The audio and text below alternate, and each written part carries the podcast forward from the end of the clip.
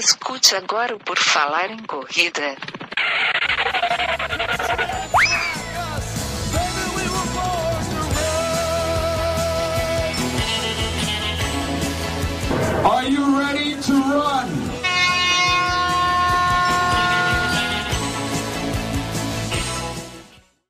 Estamos dando início ao podcast Por Falar em Corrida. Esta é a nossa edição 191. Meu nome é N Augusto. Estou aqui com vocês hoje para fazer o nosso programa, que será uma entrevista com Cristiano Goldenberg. Ele sobreviveu a uma parada cardiorrespiratória de 16 minutos. Isso aconteceu durante uma meia maratona e essa incrível história é o nosso assunto de hoje. Para tratar do assunto, nós vamos ter também o Guilherme Preto. Tudo bem, Guilherme? Estamos aqui de volta, Enio. Estamos aqui de volta com uma. Não tem como não ser uma ótima entrevista, porque a história é sensacional. Exatamente. Aguardem aí que vai ser muito legal. E o nosso convidado especial que nós vamos entrevistar é o Cristiano Goldenberg. Tudo bem, Cristiano? Seja bem-vindo. Muito obrigado. Boa noite a todos. E é isso aí, Enio. O pessoal que ainda não sabe, a gente tem um site onde concentra todo o nosso conteúdo, que é o www porfalarencorrida.com e tem as nossas famosas redes sociais, a gente tem o Facebook, tem o Twitter, tem o Instagram, e lá no Instagram, quem utiliza a hashtag por falar em corrida ou a hashtag eu escuto PFC, a gente coloca aqui o nome dessas pessoas, Enio. Eu estou aqui com o Instagram aberto e vou falar agora quem utilizou é, as últimas pessoas que utilizaram aqui a hashtag por falar em corrida, claro, a gente vai sempre falar o nick, né? A gente vai falar o nome Isso. do usuário, porque é a forma como a pessoa se identifica. E Pérez Coach tá aqui. A gente vai pagar muito mico falando os nomes. ah, o Papo de Maratonistas, Juliana Rocha 86, também tem o Eduardo Mago SM Underline, eu vou inventar cada usuário que vai ficar legal, vai ser o melhor quadro por falar em corrida. A Tati Yamaguchi também aqui compartilhou com o hashtag Por Falar em Corrida. O Murilo Borges, fotógrafo, também botou o hashtag Por Falar em Corrida. Temos no Eu Escuto PFC uma pessoa, ele, ou seja, ninguém escuta por falar em corrida. Eu quero a prova dessas pessoas que escutam por falar em corrida utilizando a hashtag Eu Escuto PFC. Isso é uma questão de honra para o Por Falar em Corrida 192. Quem quiser ajudar o Por Falar em Corrida, ensine um amigo a escutar podcast. Também você pode assistir o nosso canal do YouTube e avaliar o Por Falar em Corrida na iTunes, hein, Augusto? Exatamente. E só lembrando, pessoal, que a gente tem o padrim.com.br barra por falar em corrida, onde você pode apoiar o nosso projeto. Eu só quero justificar aqui, Augusto, que não teve nenhuma pessoa usando o hashtag eu escuto. É porque é de hoje o podcast. Porque isso. Não, por quê? Porque a gente colocou essa hashtag no, semana passada e o podcast da semana passada ainda não foi ao ar, é semana que vem. Então Lógico. a pessoa não tem como ter utilizado a hashtag Eu Escuto PFC sem ter escutado o PFC, onde diz para ela utilizar a hashtag Eu Vai... PFC. Está justificado? Vai ter carência de duas semanas cada hashtag. Faz então parte. Tá.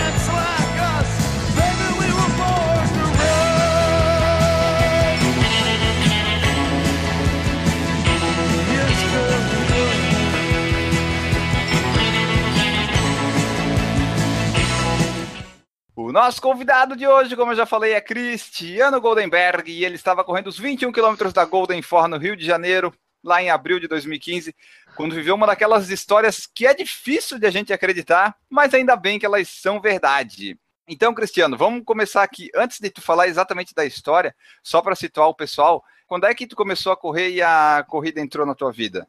É, eu comecei a correr em 2007, depois de uma temporada de três anos e meio morando fora do Brasil onde eu ganhei peso. Então eu comecei a correr. É, o objetivo principal era perder o peso que eu tinha que eu tinha ganhado é, no período que eu morei fora. E eu me lembro que eu corria em esteira, né? Eu nunca, eu não tinha o hábito de correr na rua. Eu corria em esteira na academia só com o objetivo de aquecer antes de, de começar a fazer musculação. E a primeira corrida que eu me inscrevi logo de cara foi uma corrida de 10 quilômetros. E aí eu não parei mais. Eu comecei a correr, eu tomei gosto pela corrida. E aí eu fui é, correndo aos poucos, né? Eu me inscrevi em muitas provas de 10 quilômetros. Cheguei a fazer uma prova de 10 milhas, que foi uma prova de 16 quilômetros.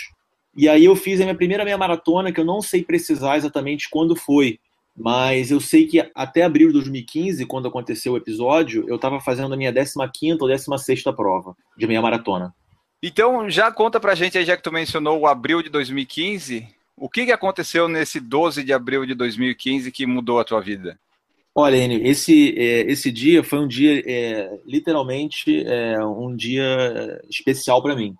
É, eu não tinha ideia, obviamente, quando eu saí de casa para fazer essa meia maratona, eu não tinha ideia que isso ia acontecer, né? Obviamente, eu estava num, num estado é, excelente de saúde e eu me lembro só que estava um dia muito quente, é, mas era normal, né? Abril de 2015, abril no Rio de Janeiro, né? Um período que ainda está muito abafado, ainda está, a gente, tá, apesar de oficialmente o verão já ter terminado, ainda estava muito quente.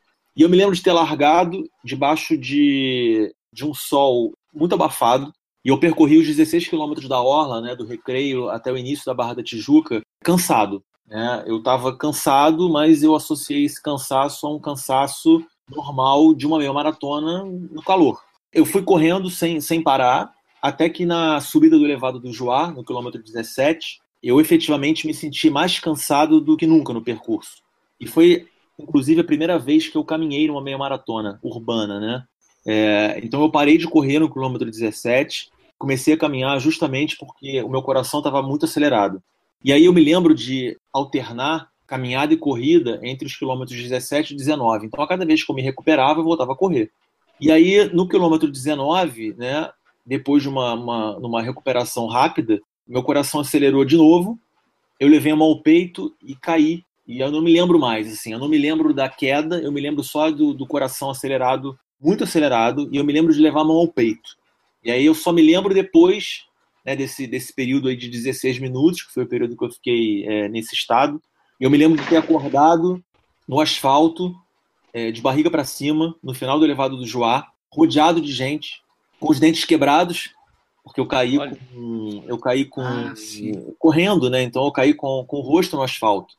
Então eu quebrei hum. os dentes frontais e aí a minha primeira reação foi, quer dizer, quando eu voltei à vida, né, eu passei a língua é, nos dentes, nos lábios, porque tinha saído sangue. Então, é, a primeira reação que eu tive foi involuntária, foi passar a língua nos dentes. E eu me lembro de ver muita confusão, muita euforia, muita gente comemorando. E eu, eu uhum. não sabia o que, que as pessoas comemoravam, porque eu, eu tinha plena consciência de que eu tinha desmaiado. Eu não tinha ideia que eu tinha tido uma parada cardiorrespiratória. Tu voltou à vida ainda no local da prova.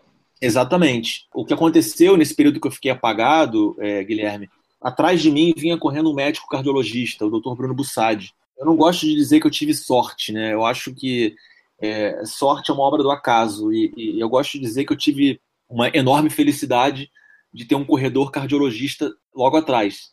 E aí quando ele chegou, é, já tinha alguns corredores me, me acudindo e essas pessoas, elas fizeram o melhor que elas puderam ali naquele momento, né? Elas também não sabiam que eu estava com uma, um quadro de parada cardiorrespiratória.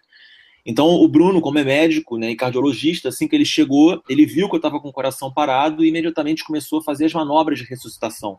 Uhum. E aí ele começou, protocolo médico, inclusive, pede que a cada dois minutos você troque o massageador para que você mantenha é, a qualidade da massagem cardíaca né? Porque não é a massagem cardíaca qualquer que salva vidas, né? É a massagem cardíaca bem feita. E aí, depois de dois minutos, o Bruno começou a pedir ajuda a outras pessoas, e para minha grande felicidade, tinha uma outra médica ortopedista, é, Patrícia Albuquerque, que também estava correndo, então o Bruno não precisou ensinar para ela, porque ela já sabia realizar as massagens de reanimação. Tinha uma enfermeira também, a Tatiana Della Torre, que também parou ali, e os três começaram a coordenar um processo de salvamento. Né? E aí, nesse uhum. período todo, é, nesse período, assim, assim que tudo é, aconteceu ali, naquele momento, tinha um corredor, é, Leandro Albuquerque, que saiu disparada é, até a linha de chegada para acionar a UTI móvel da prova. Então, ele, ele, ele correu muito rápido é, até a linha de chegada, acionou a ambulância, a ambulância chegou até o local. Quando a ambulância chegou, né, o Bruno, a Patrícia e a Tatiane já estavam é, ali revezando as massagens de reanimação. Hum. Quando a ambulância chegou com o desfibrilador, o Bruno colocou os pais do desfibrilador no meu peito e aplicou o primeiro, o primeiro choque. Nesse primeiro choque, uhum. eu não voltei à vida. Eles continuaram a fazer as massagens de reanimação até que o Bruno resolveu dar um segundo choque. Foi só nesse segundo choque que, que eu reagi e eu já abri os olhos né, nessa situação que eu relatei agora há pouco para vocês. Eu já claro. abri os olhos, passando a língua nos dentes e assim, sem entender o que tinha acontecido. Caramba! uma dúvida que me surge assim, tu falou da sensação que tu já tinha começado a corrida com uma sensação de cansaço e que isso piorou ali no quilômetro 17 até o que aconteceu no quilômetro 19. Tu já era experiente em meias maratonas, né? Tu já falou, era tua provavelmente a 16 meia maratona. Depois de tu sentir isso, que te causou é, essa parada cardiorrespiratória, tu percebe que tu já pode ter passado por isso nas outras é, meias maratonas? De repente, em algum momento, tu sentiu algo parecido nessas outras 15 meias maratonas que tu fez? Não, não, Guilherme. Na realidade, assim, eu já me senti, obviamente, cansado em alguma outra meia maratona que eu tenha feito antes, em alguns treinos, inclusive, né? Porque eu acho que tem dias que você sai para correr que a corrida flui, né? A, a corrida é, você performa muito bem. Tem dias que você começa a correr e você, e você percebe que você não está performando bem. Por N razões, ou porque você dormiu pouco, ou porque você se alimentou, é, não se alimentou bem. Por alguma razão, o treino, o treino não, não rende. Isso também acontece numa corrida, né? Mas, assim, o fato de eu ter me sentido cansado, ele não pode ser atribuído como a causa para minha parada cardiorrespiratória. O que eu quero dizer com isso? É, se eu tivesse parado de correr, eu poderia ter tido uma parada cardiorrespiratória mesmo sem correr. Né? O que os médicos dizem assim, é, é como é, eu fui, fui levado para o hospital e nas 48 horas seguintes eles, eles fizeram diversos exames para tentar identificar a causa do problema que eu tive. Então eles começaram, é, o primeiro, o primeiro, a primeira investigação foi é, hipertermia. Eles achavam que eu poderia estar com, né, que isso poderia ter causado a, a, a parada. Não foi. Depois eles foram verificar se eu estava desidratado. Eu também não estava desidratado. Eu tinha bebido líquidos durante a corrida. E aí eles começaram a investigar, Guilherme, as causas é, relacionadas ao coração. Eu fiz eletrocardiograma, ecocardiograma, ressonância magnética, até cateterismo eu fiz. Então, eles Sim. foram investigar se eu tinha algum problema estrutural no coração, é, se eu tinha alguma arritmia, se eu tinha algum entupimento de artéria. E todas essas hipóteses foram descartadas.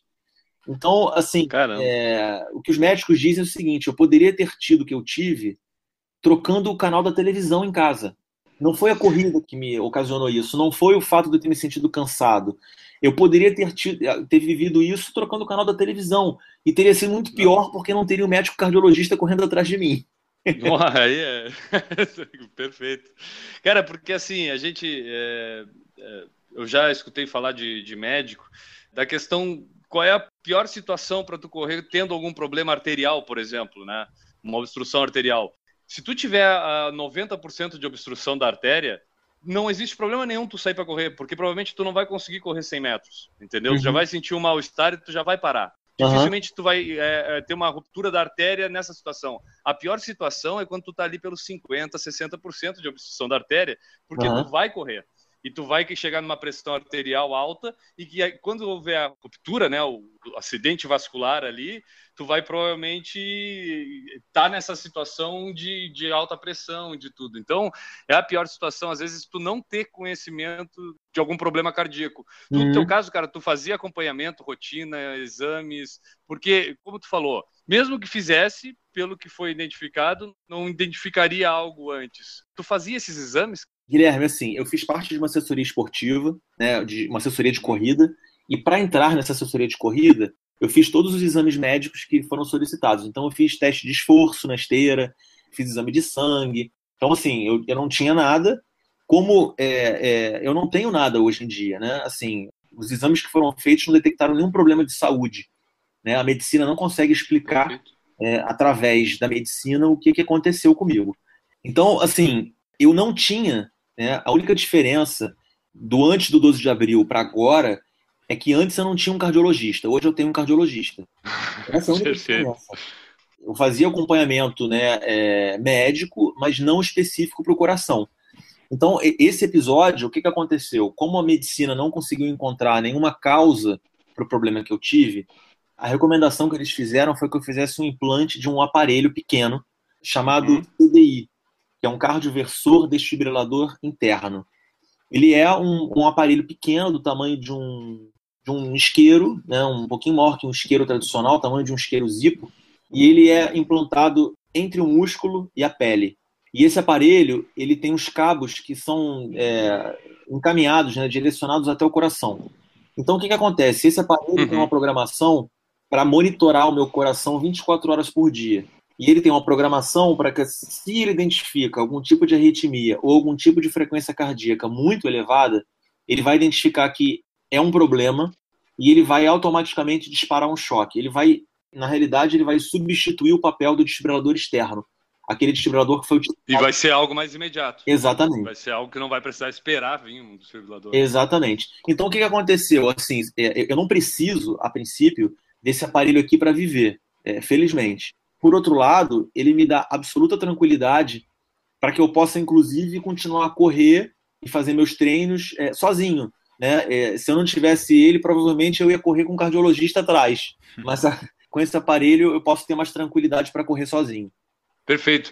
Falando do CDI, cara, me fez até me lembrar de uma coisa que eu aprendi na aula de anatomia do semestre, que eu fiz anatomia na educação física, que foi uma coisa que me surpreendeu muito. Porque vamos dizer assim, vamos falar como se fosse uma fonte elétrica. Toda fonte elétrica do corpo provém do cérebro. Só uhum. tem um órgão que tem uma fonte elétrica própria que não depende da fonte elétrica do cérebro, que é o coração. Por isso que muitas vezes a gente tem a morte cerebral e continua o corpo funcionando com circulação e com tudo, que o corpo, uhum. o coração não, não depende dessa fonte, né? E tu agora tá com uma sobre bateria. Se essa bateria começar a falhar, tu já tem uma defesa agora, né? O CDI já é, defesa tem, pra ti. Né? É, tem gente que brinca dizendo o seguinte: olha, eu também quero um CDI, porque isso aqui é, é efetivamente é um seguro de vida, né? Porque assim, as pessoas que porventura, né, é, elas têm uma, uma morte súbita, uma parada cardiorrespiratória, elas dependem né, de um atendimento de alguém que saiba realizar as, as massagens cardíacas de reanimação, que inclusive passou a ser é, uma bandeira que eu defendo assim é, é, de forma é, é, muito intensa. Felizmente, o meu caso tinha um cardiologista atrás de mim correndo, mas é, existem treinamentos e cursos para pessoas leigas que não são da área médica que podem aprender a realizar as massagens de reanimação e a gente não sabe quando, nem, nem onde, nem com quem é, a gente vai precisar fazer uso desse conhecimento. E é um conhecimento que você aprende de uma maneira rápida, né? em quatro horas você consegue fazer um curso, mesmo sendo não sendo da área médica, e isso pode fazer muita diferença na vida de alguém que está precisando. Claro, cara, pô, e tu falando assim, até a gente já começa a pensar que os organizadores podiam se preocupar em, de repente, deixar uma pessoa com esse conhecimento técnico, né, de, de ressuscitação, nos postos de hidratação, algo mais distribuído ao longo do caminho, que daqui a pouco uma pessoa sabendo disso já pode abreviar, né, cara, o, Sem dúvida. tratamento, né? Então, esse é o tipo de preocupação. Das coisas que eu estudei na vida, a única que eu queria ter estudado no colégio e ter aprendido realmente, que eu acho que é o que faz falta para a gente, é sobre o corpo humano a fundo mesmo. Uhum. Aulas de anatomia, sabe? Para a gente conhecer realmente o que acontece. E dentro desses aspectos entra essa questão de também poder saber, daqui a pouco, prestar um primeiro socorro bem prestado sabendo o que está fazendo, sabendo o que, que é uma massagem cardíaca de fato, não simplesmente quer apertar o peito de uma pessoa. Né? Não, é assim, Guilherme. Tem que fazer o coração circular, né? É, Guilherme, assim, isso, isso é muito importante. A gente, inclusive, enfatizar isso, porque não é simplesmente apertar o peito da pessoa. Não é isso que vai salvar a vida de alguém que está em, em, parada cardiorrespiratória. A massagem cardíaca ela precisa ser feita de forma correta, adequada, com uma determinada frequência e uma determinada pressão. Né? Existe um protocolo médico e é isso que salva a vida da pessoa. A gente não, não, não gosta nem de imaginar, obviamente, o que aconteceu. Uma das primeiras decisões que eu tomei depois que eu passei por essa situação foi aprender a fazer eh, as massagens cardíacas. Eu queria Legal. estar capacitado e foi curioso porque quando eu terminei de fazer esse curso, eles me perguntaram o seguinte: você se imagina aplicando o que você aprendeu aqui hoje? A minha resposta foi não, eu não quero aplicar isso. Mas por outro lado, se for preciso, eu estou absolutamente capacitado para poder salvar uma vida. E eu acho que isso é que faz a diferença. Pô, e a gente convida quem está escutando aí também criar um pouco curiosidade sobre esse assunto e dar uma pesquisada, se informar e daqui a pouco até realmente aprender a fazer esse procedimento Sim. que é importante, né? Principalmente a galera que corre aí. Deixa eu te perguntar outra coisa, Cristiano. Qual era o teu ritmo de prova lá no quilômetro 19? Olha, eu estava num ritmo muito bom. O que, que acontece? Infelizmente eu perdi os dados, eu estava correndo com o Garmin mas... Ninguém desligou o Garmin para ti. Não, o que, que aconteceu? É, isso até um outro alerta interessante para os corredores, que é o seguinte: eu corria com o Garmin, mas eu não corria com a faixa. Então, o que, que acontece? Os, os médicos queriam saber a quanto foi a minha frequência cardíaca eles suspeitam, obviamente, que a minha frequência cardíaca estava muito elevada, muito elevada. Ela estava mais de 200 por hora. Como eu não tinha a, a, faixa, eles não têm como, como saber. Hoje, inclusive, eu corro com um relógio que eu não preciso nem da faixa para saber a minha frequência cardíaca. Pelo próprio pulso, ele já reconhece a minha frequência cardíaca. Isso é uma, uma outra recomendação interessante, porque às vezes o corredor está muito ofegante, mas ele não sabe a quanto está a frequência cardíaca dele. E é importante esse, esse acompanhamento, porque cada corredor, cada corpo tem um determinado limite com relação à frequência cardíaca. É, então eu fico muito preocupado uhum. quando as pessoas falam assim: ah, qual é o seu, a sua meta? Depois de 12 de abril, a minha meta passou a ser cruzar a linha de chegada. Então, assim, mas para resp responder a sua pergunta, naquele dia eu recebi um SMS da organização do evento. Eu sei que eu passei pelo é. 10 da prova, porque tinha um leitor no quilômetro 10, e eu passei muito bem. Salvo engano, eu passei com 48 ou 49 minutos. Eu estava realmente tá muito bom. bem. Mas eu, eu, acredito que eu tenha perdido um pouco de velocidade, né, do quilômetro 10 até o quilômetro 19. Essa mesma prova, eu, o Bruno e outros corredores que participaram do meu salvamento, a gente completou esta prova em 2016. Né? No dia 15 de maio de 2016, a gente fez essa prova, porque essa prova não era importante só para mim. Era uma prova importante para todos nós e a gente correu junto. E aí a, a, nossa, a gente largou essa prova com uma meta de fazer em duas horas. Essa era a nossa meta. Vamos completar a prova em duas horas. E nós completamos a prova em duas horas e um minuto. e, e, eu até. Não atingiram a meta. Não, mas assim, é, a gente atingiu a meta, mas assim, a gente cruzou aquela linha de chegada com muita, muita alegria. Muita alegria. Ah, só imagino. E provando tudo que tu falou, né, cara? Tipo, o fato de não terem encontrado a causa de todo o problema te deixou até livre pra, em um ano depois tu já tá lá correndo de novo. E, e claro, tu não foi simplesmente daquele dia direto pra minha maratona. Imagina que tu fez um treinamento antes, uma preparação, até para se readequar toda a situação nova, né? É, até te, aproveito para te perguntar, tinha algum receio? Sentiu algum medo nas primeiras é, corridas, assim, depois que tu retornou? Guilherme, por mais estranho que possa parecer, em nenhum momento eu tive medo. Em nenhum momento. O que aconteceu? Depois que eu fiz a cirurgia do implante do CDI, é, o doutor Leonardo Arantes, que é o meu cardiologista, né, as pessoas acham até que o Bruno, o doutor Bruno Bussardi, é, o, Bruno. é o cardiologista. Né? Ele não é o oficial, né? ele é oficioso. Mas o meu cardiologista é o doutor Leonardo Arantes. E aí ele pediu que eu ficasse durante três meses sem correr, por uma questão de. Né, eu fiz uma cirurgia que foi. Eu implantei um corpo estranho no organismo, né? Então ele pediu que esses três meses fossem para que o organismo se adaptasse a esse aparelho e que depois de três meses eu estava liberado para correr. Então o evento foi em abril, eu fiquei maio, junho e julho é, sem correr e no final de julho eu voltei a correr. Eu me lembro que a primeira corrida que eu fiz depois disso tudo foi uma corrida de 5 km. Eu corri esses 5 km sem medo, mas era a sensação que eu tinha é que eu estava correndo uma meia maratona. Porque, como eu fiquei três meses parado, eu corri com muita dificuldade. E aí, é, eu fui me preparando. Quando eu comecei, eu voltei a correr no final de julho de 2015, eu já comecei a correr com o objetivo de me preparar para fazer a meia maratona em maio de 2016. Foi, inclusive, a primeira vez que eu refiz uma meia maratona foi essa corrida.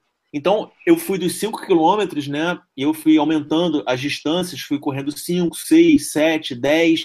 Eu me lembro que o último treino que eu fiz foi um treino de 17 quilômetros. E aí eu falei, bom, para quem está correndo 17 km, eu já estava correndo com, né, de uma forma mais confortável, a frequência cardíaca já estava mais estável. Eu falei, quem corre 17, corre 21.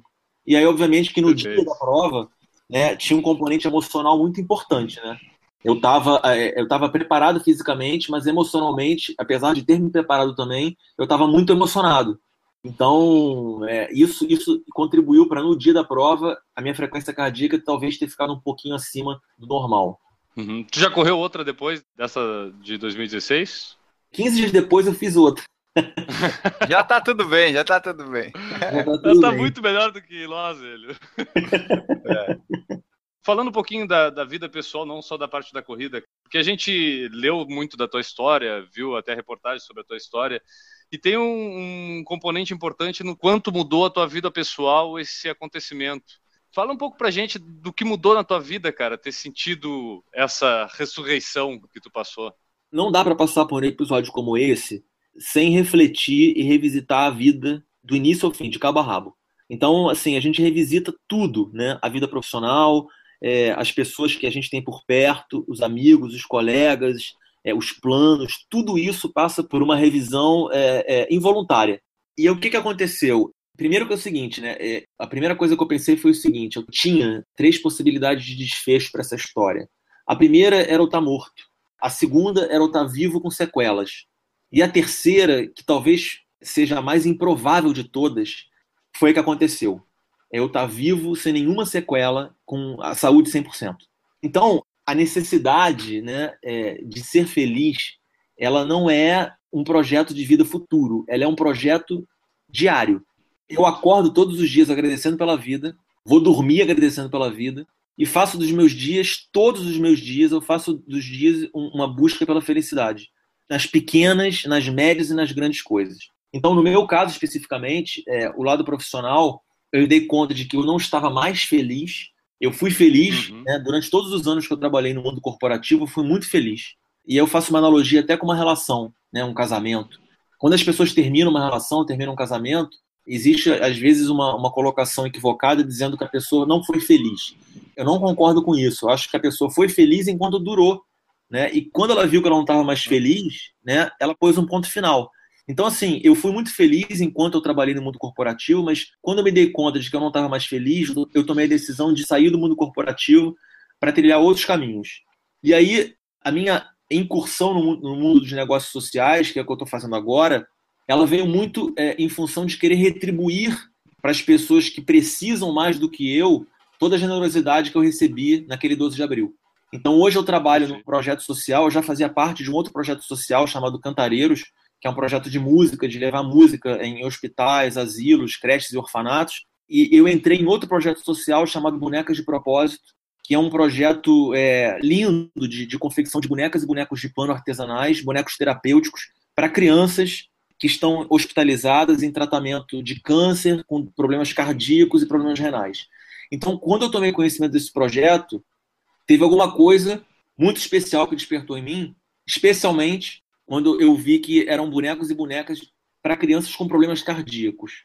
E aí claro. eu fui procurar, eu fui procurar o projeto. Por acaso, né, a, a, idealizadora do projeto, a fundadora do projeto, a Fernanda Candeias, ela já fazia parte comigo do Cantareiros. A gente nem sabia. Ela me respondeu que foi uma outra grande felicidade. Estou nesse projeto desde então, que é desde abril do ano passado. Eu me sinto muito mais feliz, eu me sinto muito mais, é, é, muito mais realizado participando de um projeto social onde de alguma forma eu retribuo toda a generosidade que foi feita comigo naquele dia. Pô, legal, cara. E a gente fica encantado com a história e, e, com tudo isso que te transformou, que na verdade acabou transformando a vida de outras pessoas. Porque essa transformação que teve em ti, esse acontecimento e toda essa filosofia que veio com o que aconteceu é, lá no dia 12 de abril de 2015, mudou a vida também dessas crianças que estão lá, né? Porque tudo é uhum. é uma coisa que vai se desencadeando e, pô, que história linda. E a gente sabe que tu escreveu um pouco sobre essa história, né? Eu queria também que tu falasse um pouco do livro. Esse livro, eu sentei para escrever em outubro de 2015 sobre é, as incríveis é, coincidências, as incríveis, as incríveis histórias e os personagens que eu tinha conhecido desde então. Eu não sentei com o objetivo de escrever um livro, mas uhum. eu fui escrevendo de uma forma muito fluida e quando eu me dei conta, em dezembro, no final do ano, dezembro de 2015, eu tinha escrito quase 400 páginas. E aí eu falei assim, porque eu não tinha escrito só sobre a corrida, né? Na realidade, era quase como um processo de catarse. Eu tinha feito uma retrospectiva da minha vida até o dia que eu nasci, tinha contado a minha vida até o dia 12 de abril e tinha contado o que, que o 12 de abril impactou a minha vida daí para frente. E aí foi muito curioso, porque eu falei assim, eu falei, bom, eu acho que eu tenho um livro em mãos. Só que eu tinha a sensação de que o livro ele estava faltando alguma coisa. E aí o livro ficou, ficou ali encostado entre dezembro de 2015 e maio de 2016. Quando foi maio de 2016, que eu refiz a mesma prova, né, no dia 15, e assim, o que eu vou, que eu vou contar para vocês aqui não é força da linguagem. Quando eu cheguei em casa, no próprio dia 15, eu sentei no computador e terminei de escrever o livro. Eu contei, eu escrevi o que estava faltando colocar naquele livro, que era relatar como foi fazer a mesma corrida, a mesma uhum. largada, o mesmo percurso, só que uma chegada diferente. Só que chegar. É. e aí eu terminei o livro nesse dia. Eu terminei o livro no dia 15 de maio de 2016 E o livro foi lançado no dia 30 de julho de 2016 em São Paulo. Foi o primeiro lançamento. Perfeito. O ciclo, a, a gente percebe que o ciclo ele não teve a mudança, o fim dele lá no dia 12 de abril. Lá foi um início, talvez, um ciclo que se fechou no dia 15, que a partir daí sim houve, aconteceram todas essas mudanças. né? Eu não tenho a menor dúvida disso. É, o dia 12 de, de abril de 2015 foi o início de um ciclo para mim. Foi uma Perfeito. transformação natural. Eu não tinha como continuar a viver como se nada tivesse acontecido. Só antes da gente acabar esse blog aqui, só para o Cristiano falar, é, esse livro já esgotou a primeira edição e já vai sair uma segunda, é isso? É, é, o livro, assim, para minha felicidade, eu recebi um contato da, da editora antes do carnaval, dizendo que a primeira edição esgotou. É, o livro se chama Quilômetro 19. É, eu acho que também não tinha como ter outro nome, né? Porque foi no quilômetro 19 que eu Claro. E ele se chama Quilômetro 19, onde caí e levantei para recomeçar. E foi exatamente isso que aconteceu. Eu lancei ele no dia 30 de julho em São Paulo. Depois eu fiz um outro lançamento em São Paulo, na Bienal do Livro, em agosto. Eu fiz o primeiro lançamento é, no Rio de Janeiro em setembro e fiz uma noite de autógrafos em novembro, também no Rio de Janeiro, num evento de leitura. E em seis meses, assim, um pouco mais de seis meses, o livro, o livro esgotou e eles me convidaram para para rodar a segunda edição, que vai sair em breve. Maravilha. Estamos curiosos até para ler o livro. Cristiano, só para terminar esse bloco aqui, a gente passar para a parte que o pessoal pergunta algumas coisas no- pelo YouTube ali. Queria saber uma última pergunta, assim, para resposta rápida. Os dentes estão legal agora, né? 100%. Eu refiz os dentes no dia que eu saí do hospital. Maravilha, era essa a minha preocupação última. Pra gente encerrar esse bloco, toca aquele pedacinho, aquele trechinho de música que vocês estão acostumados desde o podcast passado. E eu vou pedir aqui pro Cristiano é, escolher uma música para eu colocar aqui, Cristiano. Qual que tu quer que eu coloque aqui nesses 30 segundinhos? Olha, Enio, a música que para mim é, é, se encaixa perfeitamente nessa história é a música Heroes, né? Porque para mim, assim, tudo que aconteceu ali teve toque de super-heróis ali.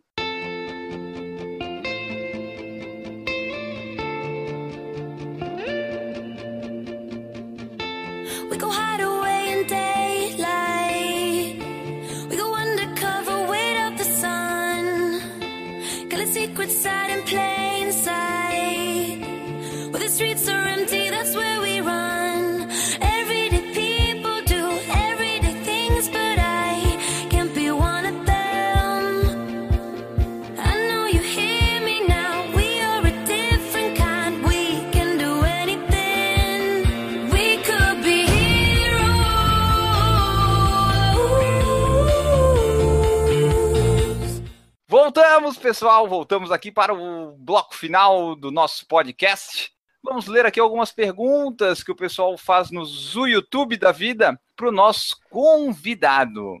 Porque Ah. o pessoal que assiste ao vivo, né, Enio, tem essa vantagem. Pode fazer perguntas eh, ao vivo durante a transmissão e ter as respostas e seu nome mencionado aqui. Exato. O André Neri pergunta assim: ele continua correndo? Continua correndo e bastante, né, Cristiano? Exatamente. Eu, eu fiquei só três meses parado, por recomendação médica. Em julho de 2015, no final do, de julho de 2015, eu já comecei a correr com distâncias curtas.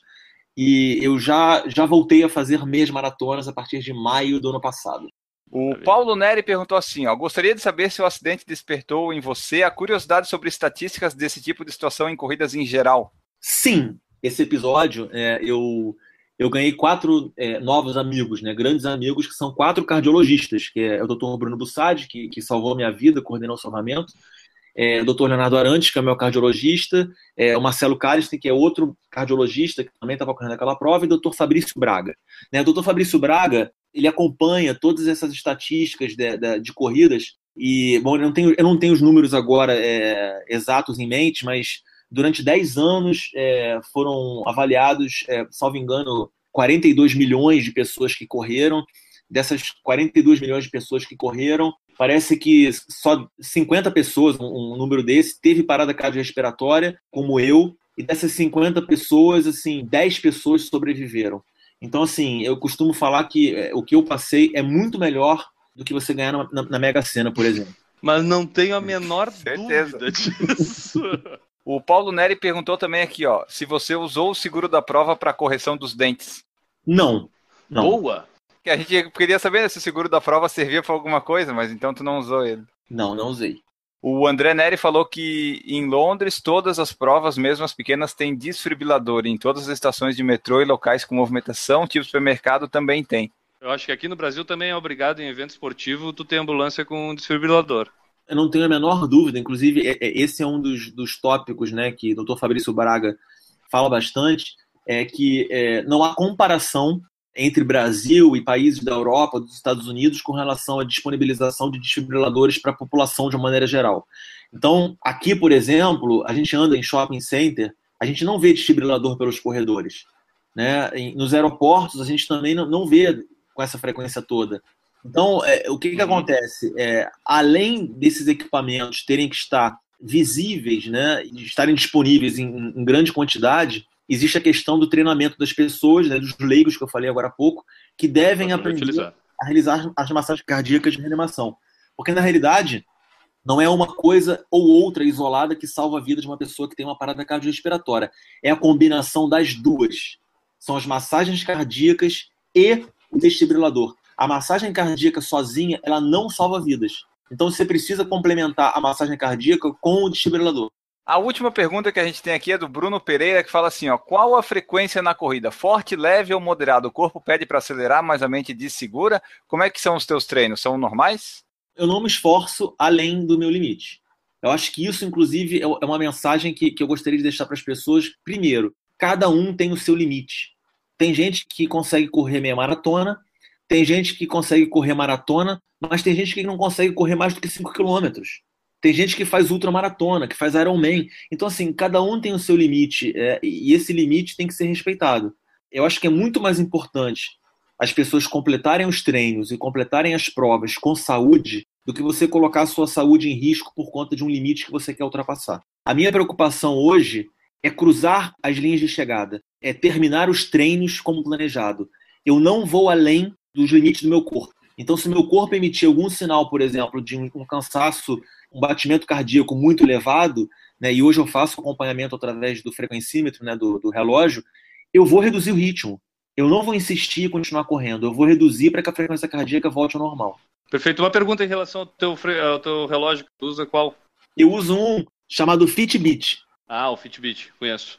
Tu utiliza ele por alguma recomendação médica, tipo, porque ele tem maior precisão? Algumas pessoas, eu utilizo o Tonton Runner Cardio, tem ah, também o frequencímetro no pulso, e eu já, eu já li que ele tem uma diferença de 4%, que eu não vejo se vai dar alguma diferença na avaliação final da coisa, né?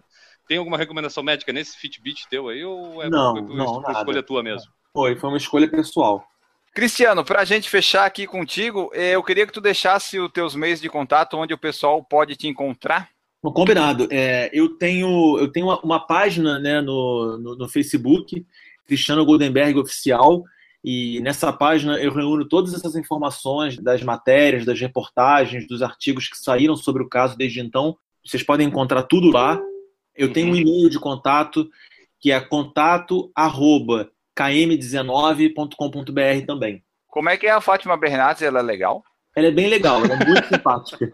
Ela é muito simpática. Eu tive lá com o Bruno, levei o livro lá e, enfim, a gente falou um pouquinho sobre essa experiência que parece, parece até, é, enfim, parece inacreditável, né? Eu acho que eu próprio teria dificuldade de acreditar se eu não tivesse vivido é, essa história.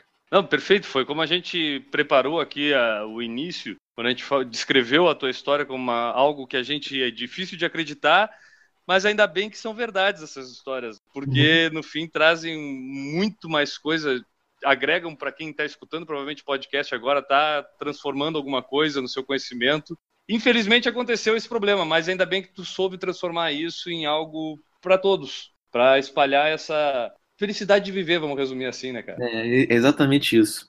Pra gente fechar de vez contigo, a gente sempre, quando acaba o podcast com algum convidado, a gente pede para ele deixar um abraço para alguém. E eu queria também que tu deixasse uma mensagem aí para nossa audiência que está nos escutando. E muito obrigado por aceitar o nosso convite aqui, por participar do podcast.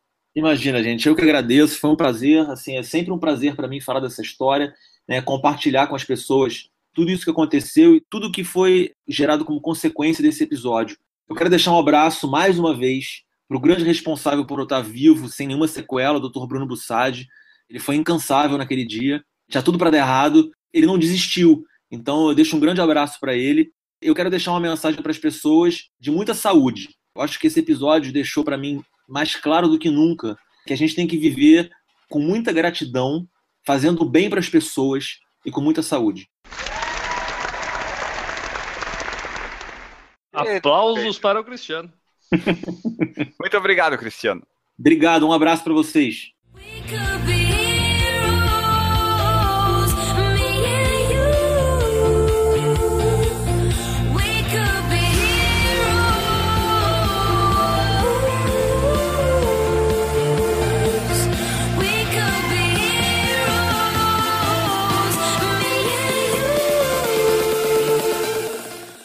Leitura das mensagens, o momento mais esperado de todo o podcast, ou não. Vamos ler e comentar todas as mensagens que nós recebemos. Estamos botando tudo em dia, pessoal. Tudo, tudo em dia. E sempre Vai. lembrando, né, a gente tem aquela política do Por Falar em Corrida, que é responder todos os comentários nas redes sociais. Então, não só as mensagens que vocês enviam para serem lidas aqui no Por Falar em Corrida, mas os seus comentários nas nossas redes sociais também são 100% respondidos, educadamente ou não. Primeira mensagem aqui do Marcos Tenório, o Marquinhos, nosso padrinho, inclusive. Boa, Marquito. Ele fala assim: metas para 2017. Fala pessoal, sei que estou atrasado, mas como me sinto parte da família PFC, quero registrar minhas metas para 2017. Fazer um meio Ironman sub 5 horas, correr 5 km abaixo de 20 minutos, correr 10 km abaixo de 43 minutos, correr 21 km abaixo de 1 hora e 30 e conseguir baixar o peso para 89,9, apenas por pouco tempo, e manter uma média de 92 quilos, tenho 1,96. Podem cobrar no fim do ano. Desejo a todos os amigos, pois assim os considero, mesmo estando longe de vocês, no interior de Pernambuco, um excelente ano novo e vida longa ao PFC, sempre mantendo a leveza, simplicidade, humor e inteligência característicos do programa. Forte abraço. Oh, forte abraço e agora tá ralado, porque a gente cobra mesmo. Lá em dezembro, provavelmente vai aparecer a equipe de cobradores do Por Falar em Corrida na casa do nosso amigo para cobrar dele se ele atingiu essas metas ou não. Exatamente, a gente cobra mesmo, mesmo lá no interior de Pernambuco. Não tem problema, nós não temos problemas com locais, distâncias, porque aonde chega a internet a gente chega também. Mais uma mensagem aqui do Evandro Sestren. Eu sempre esqueço como falo o sobrenome dele, mas ele sabe que é ele. Nos comentários do Por Falar em Corrida 140, eu tinha falado das minhas metas para 2016. Eram duas maratonas, mas eu não contava que não teria de Floripa. Mas fiz os 42 quilômetros na São Paulo ASICS City Marathon. Para este ano, já me inscrevi na maratona de Floripa, dia 27 de agosto, e estou criando coragem para encarar o desafio. Um abraço. Haja coragem para encarar o desafio, cara, porque é, é frio, difícil, subida, descida. Na época geralmente chove lá, né? Mas boa sorte.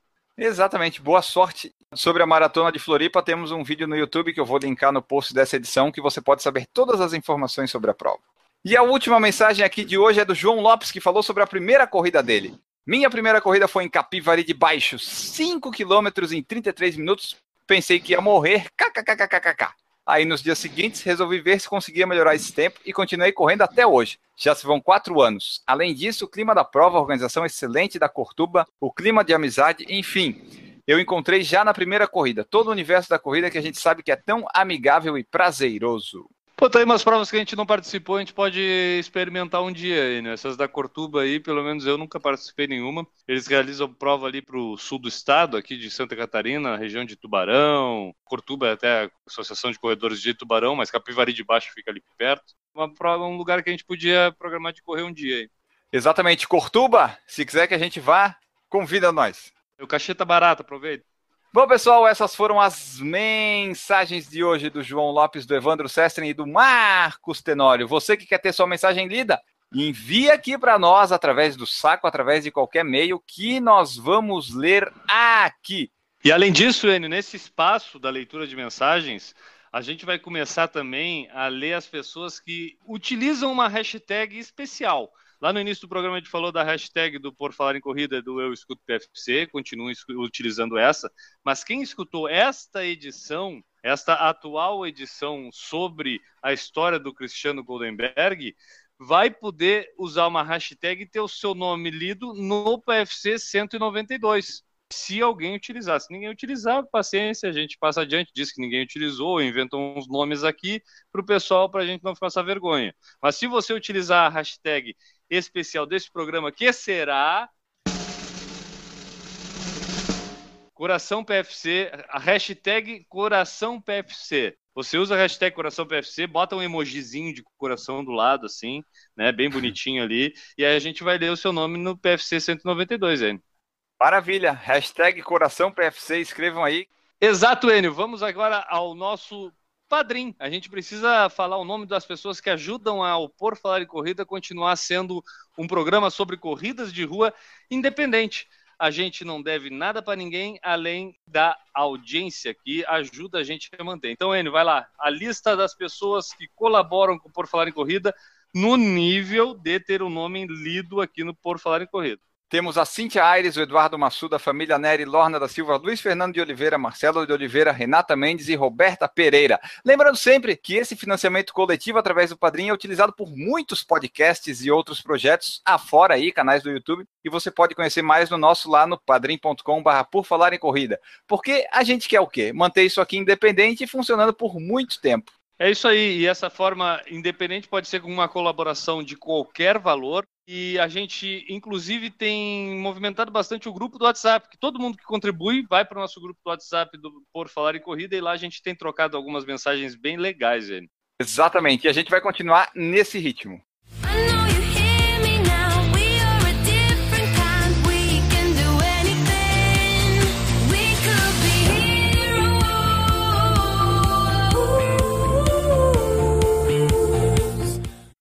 Chegamos ao fim desse podcast. Esse podcast muito legal que contamos a história do Cristiano Goldenberg e esse menino de ouro, esse menino dourado que voltou à vida. Captou? Guilherme Captei. Preto, para quem fica o seu abraço aqui nesse fim de podcast? Meu abraço, cara, vai ficar para todo mundo que mandar uma mensagem para nós dizendo o que, que achou dessa edição, porque eu achei uma entrevista bem legal, uma história interessante. Ela não é propriamente sobre corrida, ela aconteceu durante uma corrida, mas trouxe para gente uma experiência de vida que pode aí dar um, um enriquecimento em muitas pessoas que escutam este por falar em corrida. Então eu mando um abraço para todo mundo que vai mandar uma mensagem para gente dizendo o que achou do PFC 191. O meu abraço aqui hoje eu vou deixar especialmente para o grupo de corredores lá de Aracaju, a Via Menino, que significa tipo um vai porra, né? Um grande abraço para eles. Nós voltamos na próxima edição. Um grande abraço para todos vocês que nos acompanharam até aqui e tchau! Errou! Eu vi que tu falou que a gente vai ler no PFC 192, mas vai ser pelo menos 193, porque 192 não vai dar tempo. Só o. Ah, essa merda, né? Errou! Ah, voltou, Guilherme? Voltei. Tá. Eu voltei. Talvez para ficar vai depender. Não, ô- Se a internet não falhar. Pô, deu um erro muito doido. E galera, para todo mundo, um beijo na bunda e até segunda. Beijo do gordo! Um beijo do gordo. Uau!